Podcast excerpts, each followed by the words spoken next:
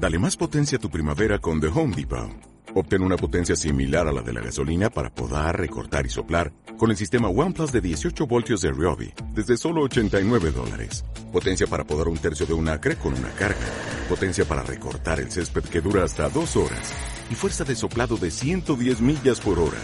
Todo con una batería intercambiable. Llévate el sistema inalámbrico OnePlus de 18 voltios de Ryobi. Solo en The Home Depot. Haces más. Logras más. Fuente. Autoridad Portuaria. Jueves 5 de junio. MSC Música. Llega a las 9 y se va a las 14.30 horas. Lunes 9 de junio. Island Escape. Llega a las 8 y zarpa a las 17 horas. UNAD.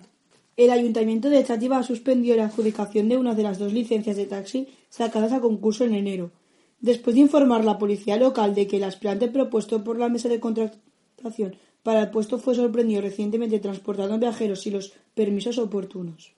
El delegado territorial de Fomento y Vivienda de la Junta de Andalucía, Manuel García Paláez, ha asegurado que ya se está trabajando con la aplicación del acuerdo alcanzado del pasado mes de febrero con los taxistas de la capital ante el conflicto generado por el reparto de la clientela del aeropuerto.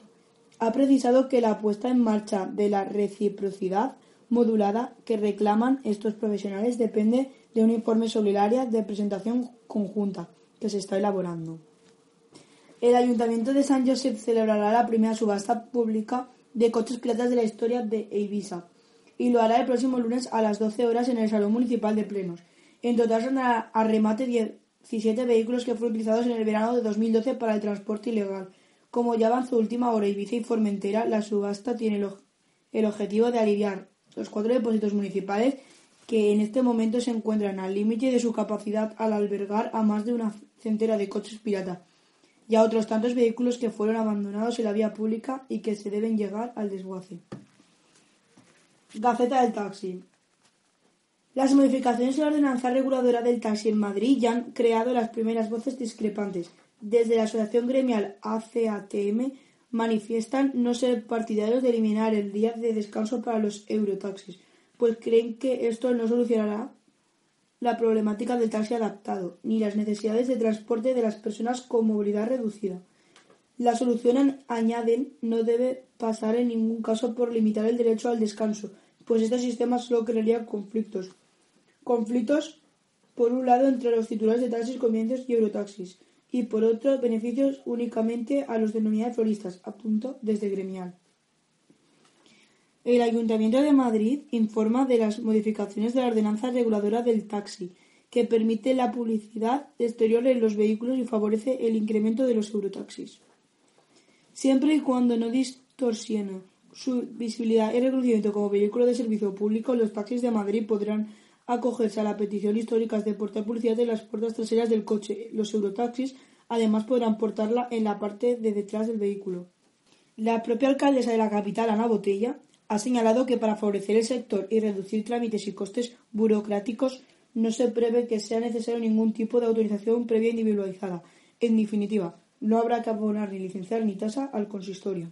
Ocho cámaras de alta tecnología grabarán todas las matrículas de Son San Joan registrarán todas las entradas y salidas para poder detectar vehículos sospechosos. Un gran hermano en el aeropuerto de Palma permitirá escrutar todos los movimientos de vehículos con el objetivo de combatir los taxis ilegales. El Gobierno y la empresa pública AENA ultiman un acuerdo para poner en marcha un proyecto pionero en el aeropuerto.